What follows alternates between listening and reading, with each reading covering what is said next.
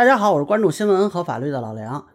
这个霍尊和陈露的事情呢，现在余波未平啊，很多网友还在网上争论。结果殃及池鱼。根据新京报的报道，花样滑冰世界冠军陈露因为同名，微博招致大量不实及负面评价。那么公司呢是发表声明，要求侵权用户立即删除。说实在的，这个陈露的成就直接就秒了那个舞蹈演员啊。那那个陈露的网名呢是梦游岛陈露，但是呢，可能有的网友呢不太了解这个情况啊，一看叫陈露就跑来骂了。啊，咱们现在看这个奥运冠军陈露的微博里边呢，也有他的回应。看来他被骚扰的也是够呛啊。有人觉得呢，骂错人这种事儿非常离谱啊。但其实呢，在互联网上基本上每年都闹那么几回。呃，大家都知道这个江歌案吧？他那个室友呢叫刘鑫啊，也被很多人骂，这个也很正常。但是呢，很多人搜出来的刘鑫呢，其实是一个演员和主持人。那咱们看他下边这个评论啊，各种骂街就不说了。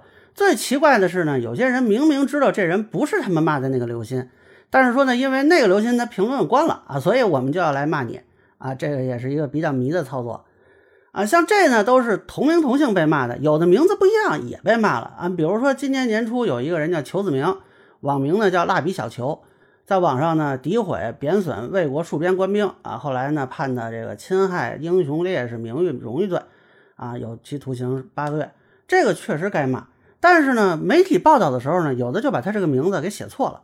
他的这个网名是麻辣的辣，有的网友呢和媒体在转载的时候呢，就写成了蜡烛的蜡。最离谱的，你像这个封面新闻，它前半截写的是蜡烛的蜡，后半截写的是麻辣的辣，而且呢，都还用了话题词。你同一条微博都有两种说法啊，也是比较的逗。